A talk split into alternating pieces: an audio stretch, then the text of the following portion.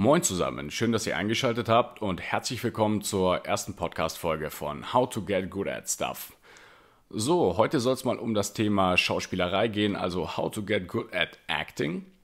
Und dafür habe ich mir einen Schauspieler mit ins Boot geholt, den viele von euch vielleicht schon kennen als Synchronstimme von Denver in Haus des Geldes. Man muss schon sagen, dass es wahnsinnig schwierig ist, für meinen spanischen Synchronsprecher meine Lache nachzumachen. So klingt meine. Und so klingt die von meinem spanischen Synchronsprecher. nice try, though. Er ist aber nicht nur Synchronsprecher, sondern auch Schauspieler in vielen anderen Rollen. Ich habe mich heute mal mit ihm unterhalten, wie so sein Werdegang in die Schauspielerszene war, ähm, mit was für einer harten Arbeit das verbunden ist und was er jungen Leuten dazu anraten würde, die sich auch für diesen Beruf interessieren und die auch Lust hätten, eventuell mal Schauspieler zu werden.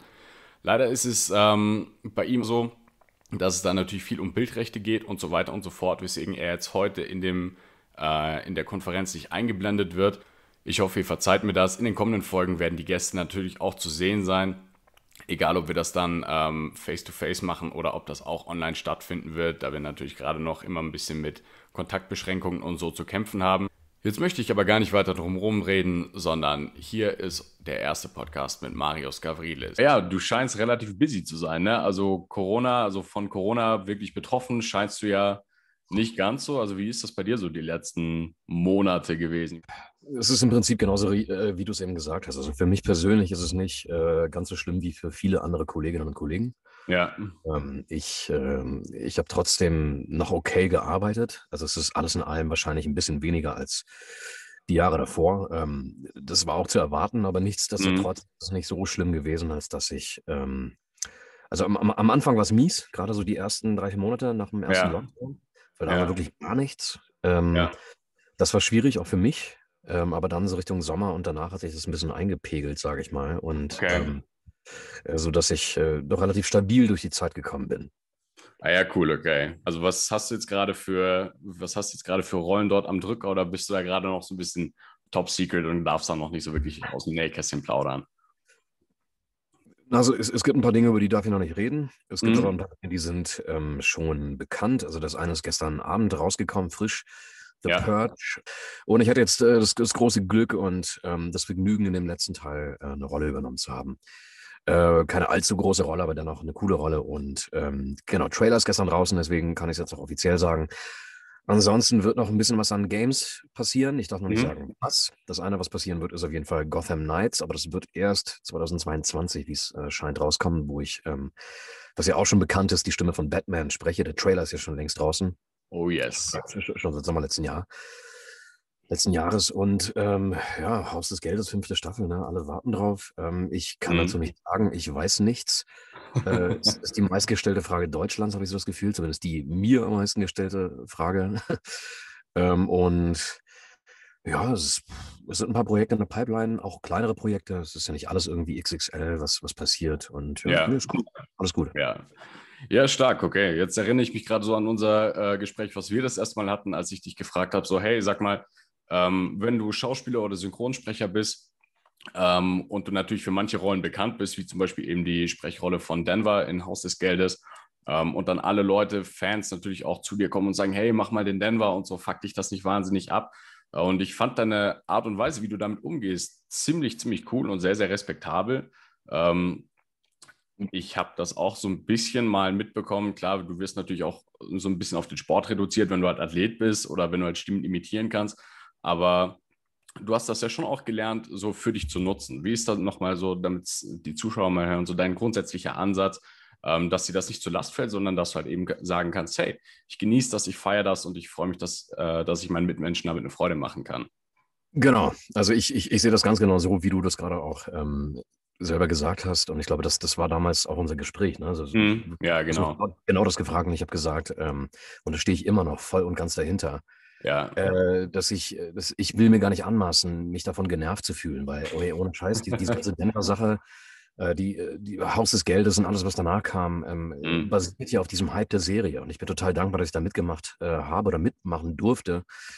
Ähm, und dass Denver so ein Publikumsliebling ist und so gehypt ist und die Lache und sowas. Das ist ja alles nicht selbstverständlich. Und ähm, absolut. deswegen bin ich wahnsinnig dankbar und ich freue mich über jeden, der äh, von mir ähm, eine Audio haben möchte, wo ich irgendwie lache oder ein Foto auf der Straße, weil ich erkannt werde. sowas, ja. das, das, das freut mich total. Das, ich, ich bin wie so ein kleines Kind und ich denke mir, ey, ich bin jemand, ich wollte immer in, ins Rampenlicht. So, das ist einfach, ich bin so, ähm, wie sagt man, äh, von meiner konstitutionellen, ähm, wie soll ich, Persönlichkeit oder von meiner Verfassung bin ich einfach so, dass ich ja. gerne ins Rampenlicht gehe und auch äh, mich auch zu Hause fühle und wohlfühle und ähm, aber eben durch gute Arbeit. Nicht einfach des, des, des Fames willen, sondern irgendwie schon auch durch guten Content und äh, dass die Leute irgendwie feiern oder mich feiern für den Shit, den ich mache und nicht äh, für einfach nur, weil ich ähm, ja, da bin und keine Ahnung, sonst ja. irgendwas, was nicht relevant wäre. Ja, man merkt, dass du halt jemand bist, der sich da wirklich so mit Leib und Seele in seine Arbeit und auch in seine Rollen halt einbringt. Und das ist schon ein sehr, sehr cooler Ansatz, wie du das insgesamt so für dich als Mensch so betrachtest. Ähm, jetzt hast du ja gesagt, du hast Schauspielerei oder das Schauspiel studiert. Das ist ja auch was, was viele Menschen gar nicht so ganz auf dem Schirm haben, dass das wirklich wie so ein Handwerk ist, was du erlernen musstest. Ähm, erzähl mal, wie bist denn du da reingekommen und wie hat man sich so ein Studium, wenn man, äh, wenn man das studiert und wenn man sich akademisch damit befasst, wie hat man sich das vorzustellen, wie, wie man da reinfindet? Wie war dann so dein, dein Weg da dahinter? Schauspiel, äh, Schauspielstudium ähm, waren damals vier Jahre. Ich weiß nicht, was immer noch vier Jahre sind. Wahrscheinlich um die vier, vielleicht dreieinhalb Jahre, weil es mittlerweile Bachelor ist, soweit ich weiß. Aber damals war es ein Diplom-Studiengang. Man kann sich ganz normal dafür anmelden, für eine Aufnahmeprüfung. Ähm, es gibt sehr viele Bewerber ähm, in, also zumindest was staatliche Scha Schauspielschulen betrifft, und das sind die guten, ne? die privaten sind eher die weniger guten, kosten leider auch äh, sehr viel Geld. Ähm, eine staatliche wird halt vom Staat subventioniert, deswegen zahlst du die Schule nicht, sondern der, Staat, der Staat bezahlt die Schule. Ähm, und das sind in der Regel die besseren Schulen. Und ähm, die staatlichen Schulen, davon gibt es im deutschsprachigen Raum, also Österreich und Schweiz, auch dazu gezählt ungefähr 16, 17. Ähm, ich weiß nicht, ob da die eine oder andere dazugekommen ist, die eine oder andere vielleicht ähm, es auch gar nicht mehr gibt. Ähm, auf jeden Fall so um, um, um, den, um den Dreh 16, 17. Dann äh, äh, machst du eine Aufnahmeprüfung, gibt ungefähr, also bei meiner Schule waren es damals 500 Bewerber, was viel ist, aber andere Schulen haben noch mehr Bewerber. Da geht es um wirklich 1000 Bewerber und dann werden die Jahrgänge je nach Schule wir waren ein kleiner Jahrgang von neun Leuten, auch also ein sehr kleiner Jahrgang. Andere Schauspielschulen haben äh, teilweise irgendwie 30 Leute oder sowas, ja, oder, oder 20 oder so. Ne? Und es ist immer noch sehr klein gemessen an der, an der Zahl der Bewerber. Ähm, ja, und dann geht's, dann geht's, dann geht's los ins Studium, vier Jahre, und dann wirst du halt zum Schauspieler ausgebildet, mit allem, was dazugehört, mit äh, Körperausbildung, mit äh, Tanzausbildung, Gesangsausbildung, Sprechausbildung. Ne? Das, das ist ja, ich habe ja das Sprechen habe ich auf der Schauspielschule gelernt. Ja. Ähm, und, und natürlich Schauspielunterricht, Rollenunterricht, äh, äh Theatergeschichte, all das, was dazugehört. Äh, du gehst raus und bist dann quasi Diplom-Schauspieler. Ja, stark, okay. Also jetzt war so, wenn ich mal so richtig recherchiert habe oder wenn ich es richtig auf dem Schirm habe, ähm, dann Weg so ein bisschen von der, vom klassischen Schauspiel, also vom Schauspielhaus und Theater, so der Weg so in die Filmszene rein. Ne? Ähm, was sind da so vielleicht so Do's und Don'ts, die man beachten sollte, wenn sich jetzt jemand dafür interessiert und sagt, hey, ähm, mir wird da vielleicht auf der Ebene so ein gewisses Talent nachgesagt oder ich habe da einfach eine von selber aus eine Begeisterung dafür. Ähm, sowohl jetzt im Theater als auch eben, wenn es dann mal so auf die größeren Bühnen geht, wenn du jetzt ähm, beispielsweise Sprechrollen, Voice-Overs nimmst, ähm, oder halt aber auch eben, wo du komplett als, als Schauspieler in Person in dem Film mit drin bist. Do's and Don'ts. Ähm, also, es, es, gibt ein paar Leute, die fragen mich immer wieder so, ähm, kannst du nicht mal gucken, ich habe hier was aufgenommen oder ich habe hier, ja. äh, ich habe ein Reel oder ähm, ich äh, bereite mich für die, für die Aufnahmeprüfung vor, für die Schauspielschulen. Kannst du mal drüber ja. gucken? Ja. Wenn ich habe, mache, mache ich das ganz gerne. Und ich ähm, bin großer Freund von Direktheit und Ehrlichkeit. Das heißt, ähm, ich, ich habe ich hab einen persönlichen Geschmack, ich habe ich hab so ein bisschen Ahnung von Schauspiel, würde ich mal behaupten, nach all den Jahren. und, und auch vom Sprechen so. Und ähm, ich bin der Meinung, dass es Leuten nicht weiterhilft, wenn man ihnen irgendeinen Shit erzählt, der gar nicht stimmt. Ja? Wenn man ihnen erzählt, mhm. ja, klar, voll cool, mach weiter oder ähm, bist mega talentiert und äh, hast großes Zeug, äh, diesen Weg weiterzugehen. So. Ich finde, man merkt relativ schnell, ob jemand Talent hat oder nicht. Das ist ähm, wirklich, und das mag den einen oder anderen überraschen, ist eine Sache von ein paar Sekunden. Okay. Du, siehst, du siehst eine Szene, du siehst ein Reel, du siehst eine Aufnahme von irgendwem, der sich bewirbt oder sich vorstellt, äh, oder du, du guckst dir was an und du merkst innerhalb von ein paar Sekunden, da liegt Talent oder da liegt weniger Talent. Oder zumindest ist es verborgen und ich sehe es noch nicht, ja. Ähm, das äh, kann auch sein, dass man äh, wirklich, dass, dass da so viele Panzer drüber sind über einen, dass das Talent irgendwo drin ist, aber man, man sieht es halt nicht so. Aber das kann man schon relativ schnell sehen. Und ähm, Do's and Don'ts ähm, sind, wenn du es wirklich willst, wenn du das Gefühl hast, ey, ich will Schauspieler werden, ich will Synchronsprecher werden, was übrigens derselbe Weg ist. Also um Synchronsprecher zu werden, würde jedem raten, werde Schauspieler, mach eine Schauspielausbildung. Muss nicht unbedingt ein Schauspielstudium sein, muss nicht da vier Jahre ackern und dann irgendwie, keine Ahnung, auf, äh, ne, die Bühnenreife, das ist ja das, äh, dieser Abschluss, den man dann hat, ja. äh, was eher so äh, auf, auf Theater abzielt, aber man kann natürlich überall damit arbeiten, auch im Film. Verstehe ich, wenn man keinen Bock drauf hat, aber dann nimm dir Schauspielunterricht und hol dir einen Schauspielcoach, äh, fuchs dich rein, was ist Schauspiel überhaupt? Weißt du, ähm, einfach so, ähm, ich probiere mal und guck mal, was bei rumkommt. Ähm, If you love acting, acting will love you back. Das ist okay. Ich weiß, okay. nicht, ob das für, ich weiß nicht, ob das für einen Kampfsport genauso gilt. Wahrscheinlich ja. If you love MMA, MMA will love you back.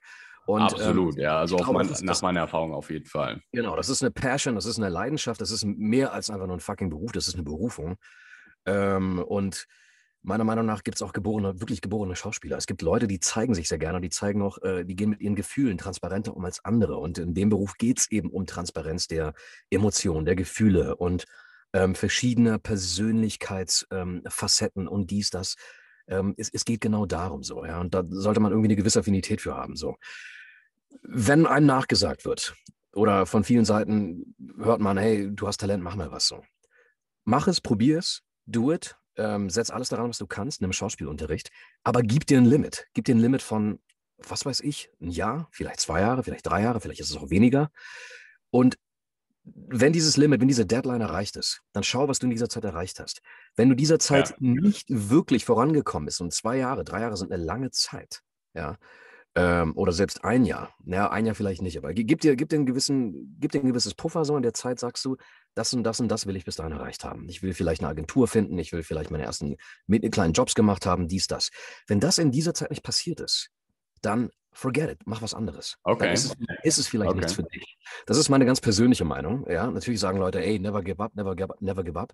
Aber ich habe und das ist jetzt mal Real Talk. Ich habe so viele Leute gesehen, die ackern sich ein ab und ich denke mir, vielleicht ist es einfach nicht das. Um, it, it, maybe it's not what you came here to do. Vielleicht sind andere Dinge, liegen die andere Dinge mehr. So, ja. ja. Nicht zu sehr in diese esoterische Richtung zu gehen, aber ey, weißt du, und ich finde, da sollte man ehrlich zu sich selber sein, weil man investiert Zeit, man investiert Lebenszeit, Energie, Geld, ja, all das, ähm, um quasi an den Start zu kommen. Und damit man einfach nicht noch mehr Zeit und mehr Geld und mehr Energie äh, darauf verschwendet, so sage ja. ich, setz, setz dir eine Deadline. So, innerhalb dieser, dieser Deadline ganz konkrete Ziele. Du willst deine ersten Jobs machen, eine Agentur finden, du willst irgendwie, keine Ahnung, äh, schon ein bisschen Aufmerksamkeit äh, bekommen haben als Schauspieler oder Synchronsprecher. So, ja, du willst ein bisschen etabliert sein oder vielleicht zumindest am, am Anfang sein, ja, dass du merkst, okay, ich bin jetzt auf jeden Fall einen Schritt weiter. Wenn das nicht passiert ist, dann nochmal Feedback holen von kompetenten Leuten, die sich wirklich auskennen, die auch wirklich, die keine Angst davor haben, dir die Wahrheit zu sagen. So, ähm, was mir immer weitergeholfen hat, ist, wenn mir Leute gesagt haben, Marius, ähm, das ist cool, das ist deine Richtung, mach weiter. Oder das ist überhaupt nicht deine Richtung. Sorry. It's not your cup of tea. Ja. Und dann ähm, habe ich gelernt mit der Zeit, mir bricht kein Zacken aus der Krone, wenn ich, ähm, wenn ich ähm, für mich dann einfach damit abschließe und das Fazit ziehe und sage, hey, I tried, it, maybe it's not for me, äh, weiter geht's. So geht es mir mit allen Dingen, die mit Technik zu tun haben. Mit Mathe, mit dies, mit das, mit Rechnen. Äh, oder mit, mit, mit Sachen, wo ich mich gar nicht mit beschäftigen kann und will, weil sie mir einfach nicht liegen, ja. All das, wo andere Leute so wahnsinnig talentiert darin sind und kompetent darin sind. Ich bin froh, dass es Menschen gibt, die mir diese Arbeit abnehmen. Ähm, äh, weißt du, oder ich habe einen hab Rechner und ich, äh, äh, äh ich, äh, ich, kann nicht mal eins und eins zusammenzählen. Fuck, ich mache mein iPhone. Es ist, das Dinge, ich muss mich nicht mit denen beschäftigen, weil ich weiß, ich bin einfach nicht gut im Rechnen. Nicht, ich war scheiße in Mathe. Ich war echt richtig kacke in all dem. Weißt du, äh, mein Vater kriegt die Krise natürlich, hat damals die Krise gekriegt, weil er natürlich ähm, studierter Physiker ist und immer sehr gut in Mathe war und auch mein, mein großer Bruder immer sehr gut in Mathe war. Ähm, aber ey, manchmal muss man für sich einfach ähm, feststellen, vielleicht ist das, was ich gerade mache, nach einer gewissen Zeit, wo ich es jetzt probiert habe, einfach nicht für mich. Okay, stark. Also gerade wenn du sagst, äh, so technisch, aff äh, technische Affinitäten liegen dir vielleicht gar nicht so unbedingt und du hast einen Vater, der Physiker ist, ähm, hat man dich da auch mal vielleicht so ein bisschen versucht, in diese Rolle so ein bisschen oder auf diesen Weg so ein bisschen hinzubringen, dass so nee. die, die Vorlieben der Eltern so gesagt haben, so, okay, ich würde mir wünschen, dass mein Kind äh, beispielsweise Mathematiker oder Physiker oder sonst was ist und ähm, was für eine Rolle hatten deine Eltern so in deinem Werdegang als Schauspieler? Haben die das supportet oder haben die, hätten die dich eigentlich gerne woanders gesehen? Nie, nie, nie. Meine Eltern haben mich komplett supported. Immer, immer, immer. Also ich, ich bin wahnsinnig dankbar und ähm, überglücklich, ähm, dass meine Eltern in, in der Beziehung äh, so ticken und getickt haben. Die haben mich komplett unterstützt. Die haben sofort gemerkt, es ist, äh, die, äh, die, die sind mit mir mitgegangen. Die haben gemerkt, ja, der ist, ist, Mathe ist einfach, auch wenn sich mein Vater grün geärgert hat, wenn ich irgendwie mit einem äh, scheiß Mathezeugnis nach Hause kam, so, ja, oder, oder eine blöden Note in Mathe, so tief im Innern, glaube ich, hat er immer gewusst, okay, das ist einfach nicht sein Ding. Der ist, der ist Künstler, das ist der, äh, Musik, all diese Dinge, äh, Schauspielen später, und die haben mich immer komplett unterstützt. Als ich, als ich mit 13 anfangen wollte, ähm, E-Gitarre zu spielen, weil ich hatte damals so ein bisschen, ich hatte, äh, Quatsch, nee, ich hatte, ähm, ich hatte ein bisschen Klavier gespielt, weil meine älteren Geschwister auch bei derselben Klavierlehrerin waren und das war ne, so Tradition der Familie so und dann gehen die jüngeren Geschwister halt auch hin und ich und mein kleiner Bruder und habe fünf, sechs Jahre Klavier gespielt, aber ich war nicht wirklich gut darin, ja. Äh, auch wenn ich im Nachhinein so ein bisschen bereue, weil Klavier ein wunderschönes Instrument ist. Aber damals habe ich so ein Bach-Menuett, das habe ich noch gerade so hinbekommen. Aber ich war nicht wirklich gut, weil ich nie Bock drauf hatte. Ähm, und dann, ne, fünf, sechs Jahre Klavier, dann hat das irgendwann aufgehört und so mit 13 fing meine Punkphase an und ich wollte unbedingt in einer Punkband spielen und E-Gitarre spielen, ja. Dann haben meine Eltern aber gesagt, okay, kein Ding, wir finanzieren dir den Unterricht, aber du fängst erst mit Klassikern, mit Klassikgitarre. Meinte ich, okay, okay. Deal, let's do it. Ne, also das sind mal quasi am Rande, dass ja. meine Eltern immer super, äh, super unterstützend waren auf meinem Weg und auch später Schauspielschule. Äh, wie gesagt, wo ich in Frankfurt studiert habe, natürlich dann auch. Ähm, das, alles, was dann an Ausgaben war, die ich äh, natürlich nicht machen konnte, weil ich äh, nur begrenzt jobben konnte nebenbei. Äh, da haben mich meine Eltern auch tatkräftig unterstützt und auch bis heute. Und ich glaube, die sind auch ähm, äh, stolz darauf, dass, dass, dass ihr Sohn diesen Weg eingeschlagen hat. Und ähm, die sind sich bewusst, dass ich äh, schon immer ein Entertainer und ein Suppenkasper und ein Storyteller war. Das ist schon die logische Konsequenz, äh, dass ich das äh, mache, was ich jetzt mache. Ja, stark. Also Rückhalt von der Familie ist, äh, ist wahnsinnig wichtig. Also wie wir schon gemerkt haben, einfach nur, wenn man eine krasse Stimme hat oder eine, sagen wir mal, eine einprägsame Stimme hat, damit ist es halt, äh, damit ist es halt nicht getan, sondern du gehst ja wirklich hin und sagst, okay, lernt das von der Pike auf, fangt mit der Basis an und dann kommt alles andere.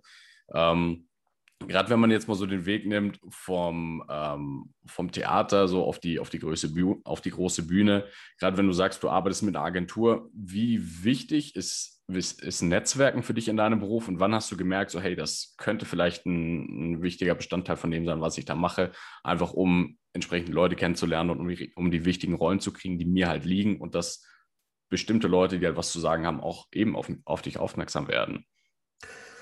Uh, Networking ist das A und O. Also in, in, in Hollywood, wo ich auch, oder in, in, in LA, wo ich auch unterwegs bin, ähm, seit ein paar Jahren, ist, sind Kontakte das A und O.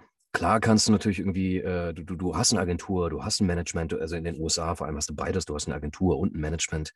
Okay. Und ähm, später in der Karriereleiter hast du natürlich ein ganzes Team um dich rum mit äh, Juristen, die deine Verträge durchgehen und äh, quasi dich beraten und PR, äh, Agenten, Manager, dies, das so. Ne? Aber ich, ich in meinem jetzigen Status quo, ich habe ein Management und, ein, und eine Agentur. Und die äh, pitchen mich natürlich auch. Die submitten mich für die ganzen Castings und sowas. Aber wenn ich ehrlich bin, die Jobs, die ich in letzter Zeit gemacht habe, sind wirklich durch Networking entstanden. Entweder indem meine, meine Manager für mich genetworked haben und mich gepitcht haben oder indem ich ähm, einfach ähm, ja, diverse Leute angeschrieben habe. Oder es, es standen Kontakte, irgendwie, man, man hat sich getroffen mit Leuten oder ist in Kontakt getreten. Vieles über Social Media passiert. Ähm, was ich übrigens mit TikTok und mit äh, Instagram vor allem mache, ist, das hat ja nicht nur hat ja nicht nur Unterhaltungswert oder soll natürlich Unterhaltungswert haben, aber es ist für mich nicht der einzige Grund, sondern für mich ist das auch wirklich Promo. Das ist eine Promo-Plattform. Ja. Ich kann, ja. ich kann meine Skills zeigen, ich kann meine Schauspielskills zeigen, ich kann, äh, ich kann meine Comedy-Skills zeigen, meine Voice-Skills natürlich, ähm, all das. Ähm, das ist eine Plattform für mich, äh, wie ich ähm, ja einfach ähm, mich, mich präsentieren kann, mich promoten kann, mich selber pitchen kann. Und äh, über Social Media ist, sind äh, tatsächlich auch ähm, mehrere, wirklich einige Jobs in der letzten Zeit zustande gekommen. Also ja, Networking ist wirklich das A und O. Okay, stark. Also das heißt, ähm, auf was für Komponenten legst du so Wert in deiner eigenen Gestaltung von, von Social Media? Was ich persönlich, also so wie ich dich wahrgenommen habe, ähm, ist Social Media einfach so unverfälscht du. Es ist nicht so eine, eine Persona, die du kreierst, aber ähm, hast du da ein Konzept, wie du dein, wie du dein Konzept, wie du dein Content gestaltest oder machst du das einfach mal so, hey, ähm, das ist so Teil von meinem Alltag, das, das äh, teile ich jetzt einfach mal mit meinen Fans. Also wie, wie ist da so dein Ansatz, wenn, also, es darum geht, so dich auf dem Weg so ein bisschen selber zu vermarkten? Ja, ja. Äh, das ist ganz unterschiedlich. Also ich glaube, mein Konzept ist, dass ich kein so richtiges Konzept habe. Und dann habe ich wahrscheinlich doch wieder ein Konzept, ähm, in dem ich so ein paar Säulen habe, die ich immer wieder bediene. Ähm, äh, ich, ich habe mal so einen Workshop gemacht in LA. Das, das war ein Schauspielworkshop, aber ähm, wir hatten quasi auch so, so, so eine Stunde, wo es nur um Social Media ging. Also Social Media for, for, for Actors. Ja? Okay, wow. Äh, wie, wie Schauspieler Social Media nutzen sollten ja? und welche Do's und Don'ts es da gibt. Und da war ein, äh, ein, ein, ein Punkt, äh, der Do's, ähm, hab so drei Säulen, ja, also keine Ahnung. Das eine ist äh, äh, poste über deine Arbeit, was du machst, ja. Das andere ist poste ähm, äh, Porträts oder Headshots meinetwegen, also Fotos. Und das andere ist, poste irgendwas ganz anderes, keine Ahnung. Vielleicht hast du noch irgendein, andere, irgendein anderes Thema, was äh, wie so ein roter Faden sich durchziehen kann. Ja? Du, was weiß ich, hast ein Hobby, du, du bist Skater oder keine Ahnung, oder Musik oder vielleicht ist es Comedy. Whatever floats your boat. Und hm, ich glaube, ich habe ein paar mehr als nur drei Säulen, aber ich versuche so ein bisschen ähm, mich dran zu orientieren, ähm, dass ich zum Beispiel nicht, nicht jeden Post, den ich raushaue, äh, nicht jeder Post, den ich raushaue, ähm, muss ein Foto sein, ja, weil das wäre dann too much und too much mi, mi, mi und dann immer diese eine Taste auf dem Klavier drücken, so. Das ja. ist das, was so ein bisschen bei anderen Social Media Profilen, ah, so, so ein bisschen, es, es, ich finde es ein bisschen langweilig, wenn, wenn ich ehrlich bin, weil es immer dieselbe Note auf dem Klavier ist. Nicht, dass diese Menschen nicht ähm, wirklich äh, tolle Fotos haben und sowas. Ja, darum geht es gar nicht, sondern es ist so, ja, hier ist noch ein Foto und hier ist noch ein Foto und hier ist noch ein Foto von mir. Ähm, ich habe auch viele Porträts, Porträtfotos oder irgendwelche, irgendwelche random Fotos von mir ja, drin, aber ich versuche so ein bisschen das ausgewogen zu gestalten. Ich versuche über meine Arbeit, vielleicht gibt es äh, gibt's eine neue Synchro, wo ich irgendeinen Film synchronisiert habe, die gestern The Purge, was ich da noch wirklich ausschlachte. So, ne? Das ist ich, klar, ich, ich poste dann den Trailer, ich ähm, mache eine Story dazu und so. Das ist ja für mich, es, es ist eine Promo-Plattform, ne? wie wir ja. natürlich gucken, gucken auch potenzielle Kunden. Ähm, äh, zu und ähm, mir folgen auch Caster und Casterinnen und sowas und, und Manager und Agenten. Und äh, natürlich hast du das im Hintergrund, dass man natürlich auch so ein bisschen sein, seine, eigene, seine eigene Arbeit pitcht. Ja. Dann habe ich natürlich die ganzen TikToks und die Reels, also die, die Comedy-Schiene, die ich fahre, äh, was hoffentlich einen großen Unterhaltungswert für, für die Leute hat. So. Und dann ähm, immer wieder mache ich auch Stories, wo ich, äh, die kommen so ein bisschen privater her. Es ist allerdings nie privat. Und ich unterscheide da ganz, ähm, ganz klar zwischen das, was ich privat Marius mache, und das ist meine Sache, das geht keinem was anderes, teile ich auch nicht auf Social Media. Ja, absolut. Und die andere, und die andere Sache, die, ähm, wo man denkt, das ist immer noch, das bin immer noch ich, das ist, ist immer noch der authentische, will ich mal sagen. Äh, ich hasse das Wort authentisch, aber es trifft in dem Fall wahrscheinlich zu. Also es bin immer noch real me, aber es hat immer noch so eine Komponente, wo ich, ich spreche zu meiner Community, ich spreche zu den Leuten, die meine Stories sich reinziehen. So, ja, das ist immer noch ein bisschen exponiert und nicht ganz privat. Selbst wenn ich Livestreams mache, wo ich koche, irgendwelche Koch-Livestreams, hat nie was damit zu tun. Es, ging, es geht nie ums Kochen. Es geht mir nie darum zu zeigen, ey, was für ein geiles Gericht ich koche, sondern dadurch, dass ich nicht kochen kann oder ich bin ein wahnsinnig schlechter Koch, sagen wir mal so. ich, ich lerne das gerade, hat das einen Entertainment-Faktor. Das ist Unterhaltung pur. Ja? ja und die Leute gucken absolut. sich das an. Es, es geht ums Failen. Es geht darum, dass ich scheitere beim Kochen, dass ich es nicht hinbekomme also die, die Leute zu unterhalten. Und da sind wir wieder bei dieser beruflichen Ebene. Ja, das hat für mich alles, auch wenn es so privat daherkommt, ist es nie wirklich privat. Ja.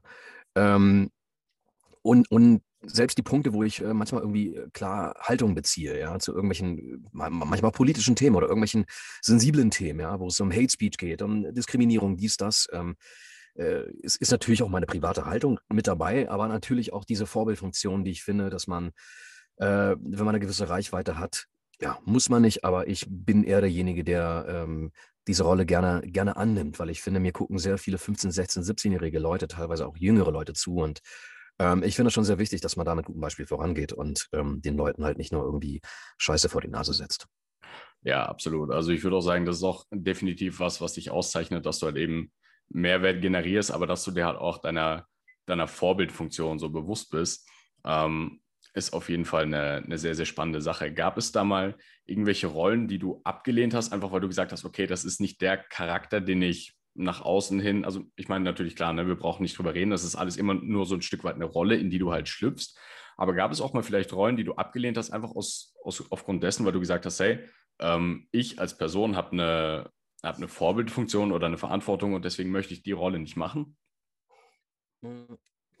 Das ist ein, das ist ein ein schwieriges Thema in, in, in, in dem Sinn, dass man das gar nicht, man muss es von Fall zu Fall entscheiden. Also es gab, ähm, es gibt Dinge, die lehne ich grundsätzlich ab. Das ist einmal, wenn ich, ähm, Werbung, also quasi Voice-Over oder meinetwegen auch mit meinem Gesicht Werbung für die Bundeswehr machen soll, zum Beispiel. Das mache ich okay. nicht.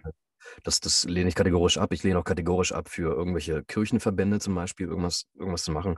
Es sei denn, es ist irgendwie, ähm, hat eher so, so was Säkuläres, ähm, Humanistisches, keine Ahnung. Aber es hängt wieder von Fall zu Fall ab. Ja. Für die Bundesregierung an sich sage ich nicht nein, weil ich habe schon mal fürs, ähm, glaube ich, Kultur, Kultusministerium habe ich was gemacht. Also so eine Voice-over-Werbung, das war für mich okay, weil ähm, dann der, ähm, ja, der Zweck, der dahinter steckt, ja doch irgendwie ähm, ein guter war, wo ich sagte, okay, da stehe ich auch dahinter. Ähm, ich würde keine Parteienwerbung machen, egal ob es eine Partei ist, die ich wähle oder nicht. Ja? ja. Es ist völlig scheißegal, ob es die AfD ist oder, oder, oder äh, die, die, die SPD, die Grünen oder whatever. Würde ich aus Prinzip nicht machen. Ähm, erst recht nicht bei einer Bundestagswahl oder vor einer Bundestagswahl oder bei irgendeiner Wahl. Ähm, dann gibt es ähm, ein paar Mal ist es vorgekommen, dass ich angefragt wurde für eine Rolle, die eigentlich Kollegen von mir sprechen. Also jetzt geht es um Synchron, ja. An, an irgendwelche, okay, Game, ja. irgendwelche, Games oder irgendwelche ähm, Serienrollen. Und da ging es darum, dass die Studios sich mit den Kollegen nicht einig wurden, weil äh, der Kollege, keine Ahnung, ähm, die, die, es ging um Gagen und keine Ahnung und irgendwie, die, oder die, die, haben sich zerstritten oder was weiß ich, ja. Es gab verschiedene Gründe und ähm, und dann suchten diese Firmen halt andere Leute. Und das habe ich halt ähm, bisher eigentlich immer alles abgelehnt, äh, weil ich mein, meinen Kollegen und Kolleginnen, oder meinen Kollegen natürlich in dem Fall, weil es äh, natürlich männliche Stimmen sind, ähm, nicht in den Rücken fallen wollte. Ähm, und ich, ich, diese Solidarität auch ähm, gerne habe, wenn sie mir gegenüber äh, in, entgegengebracht wird. Ja? Also wenn ich mit einem Studio, wo ich eigentlich eine Rolle spreche, äh, mich nicht einig werde, weil die äh, nicht bereit sind, mir so viel zu zahlen, ähm, äh, was ich persönlich dann natürlich auch nicht einsehe, warum die das nicht zahlen sollen, äh, wenn die dann einfach einen anderen Kollegen fragen. Ähm, Finde ich auch cool, wenn die anderen Kollegen sich solidarisch damit äh, zeigen und dann, ähm, ja, und das ist bisher äh, ein paar Mal vorgekommen, wo mich Kollegen angerufen haben und gesagt haben, hey Marius, pass auf, hier mit Studio XY, ähm, ja, sind wir uns nicht einig geworden. Ähm, ist natürlich deine Entscheidung, wenn sie nicht anfragen, aber ich würde mich freuen, wenn du das Angebot, deren Angebot nicht annimmst. Und das war für mich äh, ja, eine Ehrensache, kann man sagen. Ja? Äh, mhm. Also, also wirklich, wirklich eigentlich selbstverständlich, dass ich das meinen Kollegen äh, nicht wegnehmen möchte. So. Das sind auch so No-Gos, aber wie gesagt, muss man auch mal von Fall zu Fall entscheiden. Ja, stark. Also ähm, gibt es, abgesehen von dem eben, dass man mal eine Rolle zugeschoben kriegt, die sonst vielleicht jemand anders oder ein Freund von dir bekommen hätte, sonst noch irgendwie so eine Art, nennen wir es mal Verhaltenskodex, ähm, unter Schauspielern, unter Synchronsprechern, wo man sagt, okay, es gibt bestimmte Sachen, die kann man machen, andere Sachen macht man sich vielleicht einen schlechten Namen damit, gerade so in, mit den Kollegen untereinander. Also auf jeden Fall das, was ich gerade gesagt habe. Hätte ich irgendeine dieser Rollen angenommen, dann hätte es einen Shitstorm innerhalb der Branche gegeben. Also hundertprozentig. Und auch zu Recht. Okay, wow. also zumindest, was ja. heißt Shitstorm? Es, es wäre auf jeden Fall einigen Kollegen sauer aufgestoßen und vor allem dem Kollegen, dem ich diese Rolle weggenommen habe. So. Und ähm, das wie gesagt, das äh, kann ich auch emotional absolut nachvollziehen. So, ja, klar spielen auch andere Dinge eine Rolle, wie äh, Gagenpolitik und dies und das und also viele Faktoren, ja. Und ähm, ich will mich aber gar nicht einmischen. Das heißt, wenn sich ein Studio mit einem Sprecher nicht einig wird, der die Rolle eigentlich spricht, darum geht es ja. Ja, ja. wenn es wirklich eine Rolle ist, die von keinem vorher gesprochen wurde und da wird man sich nicht einig, okay, es ist eine andere, ähm, das, das, das, ist eine andere, wie soll ich sagen, ähm, das ist ein anderer Fall, es ist eine andere Voraussetzung. Eine ganz andere Problemstellung, ja. Ja, genau. Dann ähm, kann man sagen, okay, die sind sich mit dem nicht einig geworden, ähm, aber er hat so gesehen jetzt auch gar kein ja, ähm, Anrecht auf die Rolle. Oder, ja, Anrecht klingt auch so blöd, aber ne, da, da ziehe ich wirklich auch so, so, so eine Grenze, wenn jemand diese Rolle schon gesprochen hat und er ist bekannt dafür, dass er sie spricht dann habe ich keinen Bock weder auf den Shitstorm innerhalb meiner äh, Kollegen und Kolleginnen noch ähm, Bock auf einen Shitstorm, der vielleicht dann äh, im Netz dann losbricht, weil äh, die, das fällt dir natürlich auf, dass auf einmal jemand anders diese Stimme spricht. War bei Fluch der Karibik, glaube ich, so. Ne? Da ging es um Sprecher von, von Johnny Depp. Ich habe das damals noch am Rande mitbekommen. Ähm, äh, Markus Off und äh, David Nathan. Ähm, ich kenne die Gründe nicht, aber da ist ja auch ein Shitstorm losgebrochen so und ja, keine Ahnung. Ich äh, ich tue mir immer so ein bisschen schwer, anderen Kollegen, ähm, oder ich, ich will das nicht, dass ich denen in, in den Rücken falle oder irgendwas tue, was, was ich auch nicht möchte, dass das mir passiert. So, ja. Ähm, aber ob das ein richtiger Kodex ist oder nicht, das, das weiß ich nicht. Das, ähm, ja. ja. Ist auf jeden Fall, ja. ist auf jeden Fall ein sehr, sehr, also auf einer menschlichen Ebene ein sehr, sehr schätzenswerter Zug oder eine sehr, äh, schätzenswerte Eigenschaft. Ähm, jetzt sagst du natürlich gut, klar, du hast da eine, so eine gewisse, äh, so eine gewisse Solidarität untereinander, ähm, gerade auch wenn es gute Kollegen von dir sind, die du vielleicht schon lange Jahre kennst. Jetzt kann es ja aber auch im Schauspielbusiness oder gerade auch aus dem Musikbusiness ähm, kriegt man das ja auch so hier und da mal mit, dass es teilweise schon auch, dass da teilweise schon auch mit harten Bandagen gekämpft wird und dass es teilweise schon auch so ein Konkurrenzdenken ist. Ähm, wie ist das unter Schauspielern und, und, wie erlebst du das oder wie gehst du damit um, wenn dir, ähm, wenn dir sowas widerfährt? Ja, du kannst ja nicht, also wir können ja nicht immer damit rechnen, dass alle so das so korrekt handhaben, wie du es machst. Ähm, ich weiß nicht, vielleicht hast du da auch mal so ein bisschen ein paar Background-Stories ähm, von Sachen, die dir selber schon widerfahren sind, soweit du sie erzählen darfst. Boah, also ich glaube, wenn man äh, die Entscheidung trifft, äh, Schauspieler zu sein äh, oder, oder, oder Schauspielerin zu sein, ähm, dann äh, muss man von vornherein wissen, dass man okay, oder dann, dann sollte man von vornherein okay damit sein, äh, dass Ablehnung ein ganz großer Teil ähm, des Berufs ist. Ja? Dass du quasi eigentlich ständig Nein hörst. Nein, du hast die Rolle nicht bekommen. Nein, tut mir leid. Nein, maybe next time. Nein, nein, nein, nein, nein. Also 99 Prozent ähm, aller äh, Castings, äh, für die du quasi submitted wirst, klappen nicht. Ja. Ähm, und dann äh, siehst du vielleicht wie andere Rollen, wie wir alle, wie andere Schauspieler vielleicht eine Rolle nach der anderen bucken, ja. Und dann ja, es ist, also emotional ist natürlich auch so ein bisschen, es ist völlig normal, dass man irgendwie auf andere schielt und denkt, ey, fuck, ey, ich hätte gerne seine Karriere, ich hätte gerne die Rollen, die er spielt. So, das ist völlig normal. Ähm, ich finde, solange das nicht wirklich in, ähm, also ausartet in, in, wirklich krassen Neid, dass man anfängt, irgendwie äh, Scheiße gegenseitig sich zu erzählen und so, sich an, angefeindet wird oder sowas, ähm, ist das komplett menschlich. Also wirklich Real Talk. Ich glaube, es gibt keinen, der, der denkt, ey, fuck, ich hätte die Rolle auch gern gehabt. So, ähm, der, der nicht denkt, ich hätte die Rolle auch gern gehabt. Und ähm, aber es gehört dazu. Und man braucht ein dickes Fell. Ähm, unbedingt, weil, äh, wie gesagt, du wirst zu 99,9 Prozent immer Nein hören. Äh, aber die Male, wo du dann wirklich Ja hörst, das sind dann ähm, zuckersüße ähm, Momente, wo du dann äh, dich auch bestätigt fühlst, dass du auch das Richtige, das, das Richtige gemacht hast und auf dem richtigen Weg bist. ja, das ist doch stark. Das ist doch stark. Also ähm, wie sieht es bei dir aus, so für deine eigene, sagen wir mal, Planung, wo die Reise hingehen soll? Was sind so deine Ziele oder wie setzt du dir Ziele? Also ich meine, ähm, als Schauspieler, du hast natürlich auch, du hast, ich erlebe dich als einen Menschen, der auch sehr ambitioniert ist. Und ähm, wie hast du das die letzten Jahre gemacht und ähm, wie ist da so dein, dein Ansatz, wo du jetzt sagst, okay, ich möchte das und das erreichen oder an welcher Metrik oder so koppelst du das? Ähm, dass du sagst, hey, ich mache meinen Beruf und ich fühle mich damit gut und was möchtest du für dich erreichen, damit du dich damit gut fühlst? Äh, gut fühlst? Wie sind da so deine, deine Ambitionen? Ich bin mega ambitioniert. Ähm, ich glaube, sonst wäre ich ähm, jetzt auch nicht da, wo ich jetzt schon stehe. Und ähm, ich, ich glaube, alles fängt damit an, dass man äh, seinen derzeitigen Erfolg ähm, anfangen sollte zu, zu honorieren und gucken sollte, ey, was habe ich bis jetzt erreicht? Und das ist, äh, das ist jede Menge so. Und das äh, trifft nicht nur auf mich zu, sondern eben auch auf viele andere. Und wir haben diese Tendenz, immer ähm, ja, rumzunörgeln und gar nicht richtig zu checken, was wir alles schon erreicht haben. Ähm, und dann immer mehr wollen, immer mehr wollen, immer mehr wollen. Und ich bin sicherlich auch einer, einer davon, der immer mehr will. Und ähm, ich, äh, was sind meine Ziele? Also mein Ziel ist auf jeden Fall, in dem, was ich tue, einer der Besten zu sein. Ja. Ob es Synchronsprechen ist, ob Sprechen ist, ob es äh, Schauspielen ist. Ähm, und äh, ob sich dann Erfolg einstellt oder nicht, das liegt nicht an meiner Macht. Ich will aber in dem, was ich tue, ähm, der Beste sein oder einer der Besten. So. Und ich will zu den Besten gehören. Ähm, Excellence is my goal, ja, in, in, in everything I do. Und ähm, ich und, und äh, wirklich nur in den Bereichen, wo ich auch wirklich weiß, das kann ich richtig gut da bin ich zu Hause. Ja, ja da bin ich. Bin beruflich zu Hause, da bin ich künstlerisch zu Hause. Das, das liegt mir so. Und andere Dinge, die mir vielleicht weniger liegen, ähm, entweder nochmal fördern, wenn es sich lohnt, oder dann eben erstmal nicht äh, den Fokus drauf legen. So. Und ähm, äh, ich bin auch jemand, der ständig abgelenkt ist, so, weil so viele Dinge einfach passieren. So. Und manchmal fällt es mir auch schwer, so, so einen Fokus zu haben. So, ne? Aber ähm, wie gesagt, ich, äh, wenn ich ein Ziel habe, ist es, den Weg weiterzugehen, den ich jetzt äh, gehe.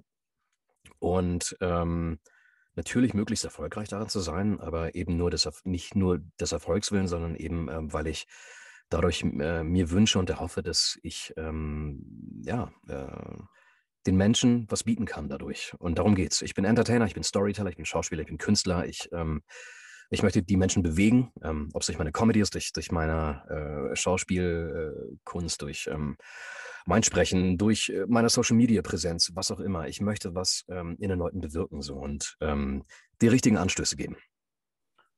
Ja, stark, sehr stark. Das klingt doch schon mal nach einem coolen, so Sum-up von dem, was bisher bei dir so im Leben passiert ist und wo die Reise hingehen soll. Jetzt vielleicht nochmal ganz kurz, ähm, wenn wir, wenn wir es nochmal so auf, sagen wir mal, zwei oder drei Dinge runterbrechen würden.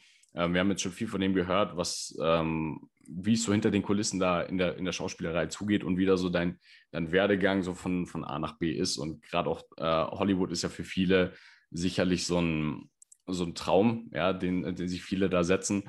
Ähm, wie unterschiedlich ist so die Szene in Deutschland versus in den USA? Ähm, es gleicht sich immer mehr an, aber es ist schon sehr, sehr unterschiedlich noch. Also LA ist, äh, ist, ein, ist ein Pool an Menschen mit ähm, allen möglichen Hintergründen. Die kommen aus ja, allen möglichen. Ländern, also natürlich auch viele Amerikaner, die meisten Amerikaner, aber ähm, es ist, ein, ist eine sehr internationale Stadt ähm, und das, das, das spürst du auch, ähm, unheimlich multikulturell und ähm, es gibt es gibt von der Energy und von ähm, dem, wie soll ich sagen, von den Ambitionen her nochmal ein ganz anderes Level dort. Ja, also die Leute ja. sind wirklich, die leben für die Filmindustrie. Jeder, e, e egal ob Schauspieler, Schauspielerin oder irgendwie äh, Team, äh, was dahinter steckt, alle arbeiten äh, ähm, in der Industrie oder zumindest der Filmindustrie zu. Und ähm, it's a fucking industry. Und das Gefühl hat man hier in Europa eher so weniger, weil es natürlich auch äh, wesentlich kleiner ist alles so. Ähm, und das finde ich aber an LA geil. Also du bist, du bist in LA und ich, dich steckt diese Energie an, äh, dass du quasi, äh, ich, ich bin viel produktiver in LA, habe ich das Gefühl, obwohl du natürlich auch wahnsinnig gut chillen kannst. Es ist einfach wunderschön. Ja.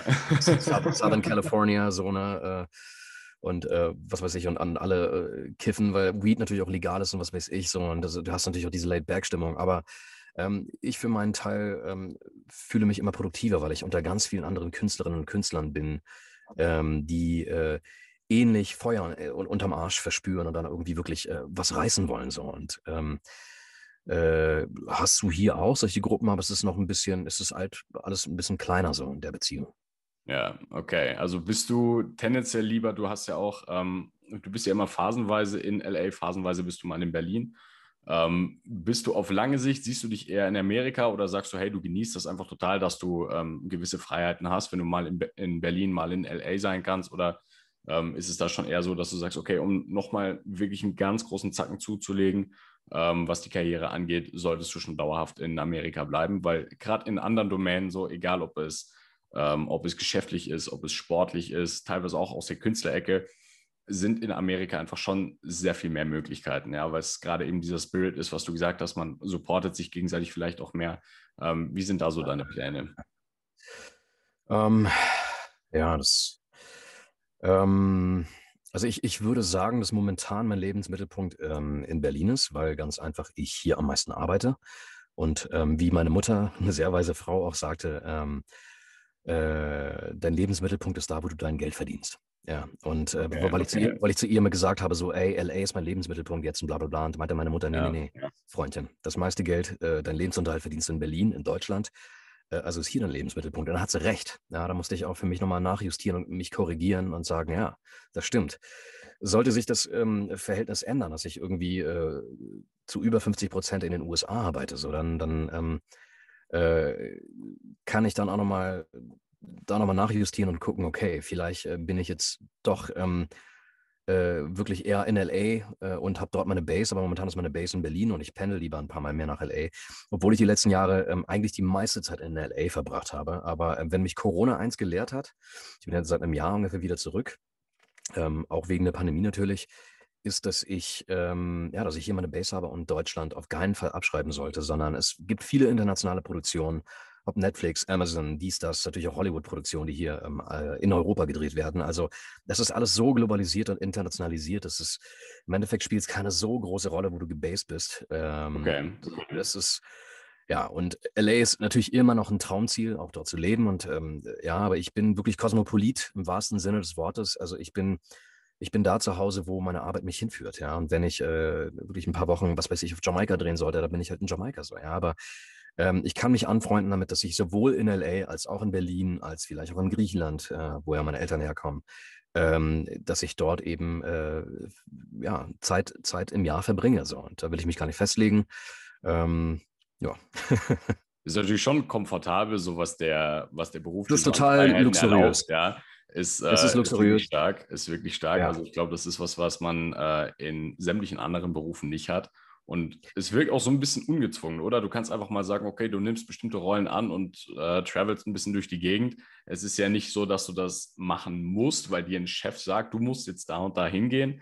Ähm, sondern du kannst halt im Prinzip, ja, kannst dir das ja mehr oder weniger so strukturieren, wie du das möchtest, oder? Absolut. Also ähm, ich muss zwar fairerweise sagen, dass natürlich ähm, all diese Reisen sind natürlich auch mit viel Geld verbunden. So, ja. Ich habe in den letzten Jahren auch viel Geld und Zeit investiert, um das zu machen. Ich habe auch äh, die letzten Jahre auch ähm, äh, wirklich hier bis aufs Mark und bis auf die Knochen äh, quasi gearbeitet, um äh, mir das leisten zu können. Ja, das, okay, das, ich habe ich hab, ich hab mein Geld wirklich komplett in, in dieses Unternehmen LA und diese Weiterbildung, persönliche Weiterbildung, Schauspielerweiterbildung investiert. Das ist ja für mich ähm, wie so eine zweite Schule nach der Schauspielschule LA gewesen, so ja, und die ganze Erfahrung. Ähm, das Privileg hat natürlich nicht jeder. Ich weiß natürlich, dass äh, viele Schauspieler wirklich strugglen und ähm, das, was ich jetzt hier, ne, LA, Berlin, das sind wirklich First World Problems, muss man wirklich sagen. So, das ist äh, für mich ein großes Privileg, dass ich überhaupt darüber reden kann, ähm, wo bin ich zu Hause. Aber selbst ich muss sagen, dass LA für mich momentan, ich kann es mir nicht leisten. Ja, das äh, ganz einfach. Ich bin in Berlin zu Hause, hier ist mein Lebensmittelpunkt. Hier verdiene ich mein Geld und ähm, wenn ich zwischendurch nach LA äh, fahren kann, ähm, weil ich dort Termine habe oder was auch immer, ähm, äh, dann, dann mache ich das. Aber gerade jetzt wegen Corona oder während Corona, wo halt, ähm, ja, das viele Leute, auch viele Schauspielerinnen und Schauspieler echt krass getroffen hat, äh, muss man auch ein bisschen Demo zeigen und sagen, ähm, ja, ich, andere sind froh, wenn sie überhaupt irgendwie äh, ein bisschen Geld verdienen können und ähm, äh, ja, das, deswegen sind das absolute Luxusprobleme so und ähm, selbst für mich geht es halt auch nicht einfach so weiter wie vor Corona. Das ist, äh, es gibt schon auch einen harten Einschnitt auch für mich. Das kann ich mir vorstellen, ja. Also gerade wenn du so ein bisschen den, den Kontrast aufzeigst und äh, gerade auch, was da für Opfer damit verbunden sind, dass du halt sagst, okay, du wirst nicht einfach Schauspieler, verdienst auf den Kohle und reist durch die Welt. So, so einfach ist nee, es nicht, das ja. Ist, das, ist, das ist der Ausnahmefall, ja. Eben, eben, ja. Es gibt, es gibt ganz, ganz viele, es gibt hunderttausend Millionen, keine Ahnung, Schauspieler auf der Welt und ähm, wirklich ganz wenige Zehntausend äh, können wirklich davon leben oder vielleicht sogar davon leben, dass sie, also dass sie richtig gut davon leben. So. Also dieser, dieser Status, dass man wirklich, hey, travel here, travel da und sowas, das ist wirklich eine Ausnahme. Und wenn man es dann geschafft hat, dann ist man wirklich, dann hat, dann hat, hat man es auch wirklich geschafft. Ja. ja. Und äh, deswegen ähm, reden wir jetzt von äh, Karrieren, die äh, wirklich sehr, sehr erfolgreich sind. Und äh, da bin ich auch noch nicht. Ja, was würdest du dir so für die, sagen wir mal, europäische Schauspielszene äh, wünschen, dass man sagt, okay, man schafft da vielleicht eine Rahmenbedingung, die dafür sorgen, dass man auch, also ich finde den Begriff konkurrenzfähig in dem Sinne so ein bisschen komisch, aber sagt, dass man auch hier die Industrie so ein bisschen fördert, dass da Leute den Absprung schaffen und dass man da wirklich auch so den Nachwuchs fördert. Alle Leute, die da dazukommen, die sagen, okay, sie, nehmen sie möchten diese Reise beginnen, sie möchten diesen Prozess durchlaufen und diesen Lernprozess durchlaufen. Was denkst du, müsste da passieren, damit da noch mehr Potenzial so gefördert wird? Ich weiß gar nicht, ob es so viele Schauspieler mehr sind in Amerika. Es muss ja alles irgendwie okay. in, muss ja alles in Relation zur Bevölkerung auch rechnen. Ne? Klar, ja. Amerika hat irgendwie über ja. 300 Millionen Einwohner, wir haben irgendwie 85 Millionen Einwohner. Ähm, und ich weiß gar nicht, ich kenne die Zahlen nicht, deswegen ist es, ist es alles sehr hypothetisch. Ich weiß nicht, ob es wirklich so, also es gibt viele Schauspieler und Schauspielerinnen in den USA, die nicht arbeiten, ja, die, okay. äh, die gut sind und irgendwie einfach nicht so glücklich ähm, oder so, so, ähm, ja, so ähm, lucky sind, dass sie irgendwie ständig irgendwelche Jobs buchen und davon leben können. Ne? Es gibt wirklich, in LA ist das beste Beispiel dafür. Die meisten davon strugglen, ja. Also die, die wirklich arbeiten, sind ein kleiner Teil. Und ähm, ich glaube, das ist hier auch nicht anders. Und was man machen kann, ist, oh, das ist eine gute Frage. Es ist ähm, auch nicht mein, mein Feld. Äh, also ich, ich will mir auch nicht anmaßen, irgendwie ähm, irgendwelche aber es ist, ein, ja, es ist, es ist aber spannend, dass du es sagst, weil es ist ja. halt immer so, dadurch, dass man so den Eindruck vermittelt bekommt, so dort ist so die, die Champions League, okay, und das, was wir in Europa machen, ist eigentlich so verglichen dazu, bekommt man zumindest so ein bisschen, wenn man es als Laie mal mitbekommt, wirkt es ja. wesentlich kleiner. Und die Tatsache, dass du jetzt aber sagst, so der Unterschied ja. ist gar nicht groß, das ist ein Punkt, den ich sehr, sehr interessant finde, dass die Leute da halt auch hart am struggeln sind und ähm, also was das betrifft, auf jeden Fall. Auch nichts geschenkt, ja. Ja, genau, auf jeden Fall. Nein, nein, nein, auf gar keinen Fall. Also ich glaube, dass du in den USA grundsätzlich ähm, mit einer verrückten Idee mehr Chancen hast als mit einer verrückten Idee in, in Deutschland. Das glaube ich auf jeden Fall. Also ich glaube, dass ähm, äh, ich, die, dieses Land Amerika basiert auf diesem System All In, ja, let's do it, ja, no risk, ja, no fun. Und ja. Deutschland ist halt äh, traditionell eher ein Land, das sehr, sehr auf Sicherheit ähm, beruht, ja, und ja, Vorsicht, hm, mal gucken, keine Ahnung, ne. und das, das hat die USA auch so ausgezeichnet, glaube ich, in den letzten Jahren, Jahrzehnten, Jahrhunderten quasi. Ähm, auch im weltpolitischen Geschehen übrigens. Ähm, äh, man kann es finden, wie man wie, wie, wie es will, ähm, aber auch LA ist natürlich so ein, so ein, so ein Cesspool von, von Leuten mit den verrücktesten Ideen und ein paar dieser Ideen sind auch wirklich, also was heißt ein paar? All diese Ideen, die wir jetzt in Hollywood sehen, die ganzen Blockbuster, die ganzen, die Filmindustrie, es sind ja alles Leute mit verrückten Ideen und die haben das einfach umgesetzt, weißt du, was ich meine? Und ähm, das ist eher möglich in den USA als hier, wo es ein bisschen biederer zugeht und konservativer, ja. definitiv. Da gibt es einen Unterschied. Und ähm, das, das Level der Professionalität, äh, würde ich auch sagen, ist in den USA tausendmal krasser. Und auch äh, das, das Level an Qualität. Ähm, äh, sorry, not sorry, Germany, auch wenn es die geile Produktion gibt, aber für mich ja, ist Amerika ja. nach wie vor das Maß aller Dinge oder zumindest irgendwie Produktionen, die ähm, dort äh, gemacht werden oder von dort gesteuert werden, was auch immer. Ähm, aber vieles wird ja auch in, in Europa gedreht. Ja, das, äh, ne, wenn ich Hollywood sage, meine ich das äh, ne, eher diese Idee Hollywood so. Ne? Ja. Ähm, ja, und äh, was ich mir wünsche, ist, dass sich vielleicht Deutschland ein bisschen mehr traut, ähm, weil die Franzosen und Italiener und ähm, auch die Briten, die machen teilweise richtig geile Sachen. Ne? Und ähm, dass ich, dass Deutschland vielleicht so ein bisschen, was auch in den letzten Jahren passiert, meiner Meinung nach, und echt coole Serien zustande gekommen sind und coole Filme, dass noch mehr in diese Richtung gedacht wird, dass man ähm, sich mehr traut, ja. Sich mehr traut, auch ein bisschen, ja, auf den Tisch zu hauen und sagen, Alter, wir machen jetzt mal was, was Geiles, was Krasses, ja. Und nicht immer nur People-Pleaser-Sachen, so, ja. ja. Die auch funktionieren, die irgendwie Geld in die Kassen spülen, so, ja. Ist alles cool, hat alles eine Berechtigung. Aber das so ein bisschen mehr, ich sagen, mehr Hollywood, ja. Das ist aber so ein bisschen mehr Bam, würde, glaube ja. ich, äh, nicht, ja. nicht, Fände ich persönlich geil, ja. So ein ähm, bisschen mehr, nennen wir es mal Feuer unterm Arsch. Ja, und es, es, gibt, es gibt geile Serien, es gibt vier Blogs, Alter. Es gibt, ähm, äh, was ich persönlich richtig äh, feiern gefeiert habe. So, wenn es noch mehr davon gäbe, ja, dass man in die Richtung guckt, ähm, was ist da noch möglich, dann. Äh, aber wir sind schon auf einem ganz guten Wege. Es gibt ja mit Dark, gibt es ja auch eine super äh, andere deutsche Serie auf Netflix und so und ähm, vier Blogs, wie gesagt. Ähm, wenn man sich in der Richtung noch mehr traut, dann, ähm, ja. Aber ich glaube, wir sind all, alles in allem schon auf einem ganz guten Weg. Das gleicht sich immer mehr an, habe ich das Gefühl. Ja, cool, okay. Was würdest du abschließend jemandem mit auf den Weg geben, der jetzt sagt, okay, ähm, ich fand das ganz interessant, was der Marius da gesagt hat und ähm, ich interessiere mich für, für Schauspielerei oder als, für, eine, für eine Rolle als Synchronsprecher.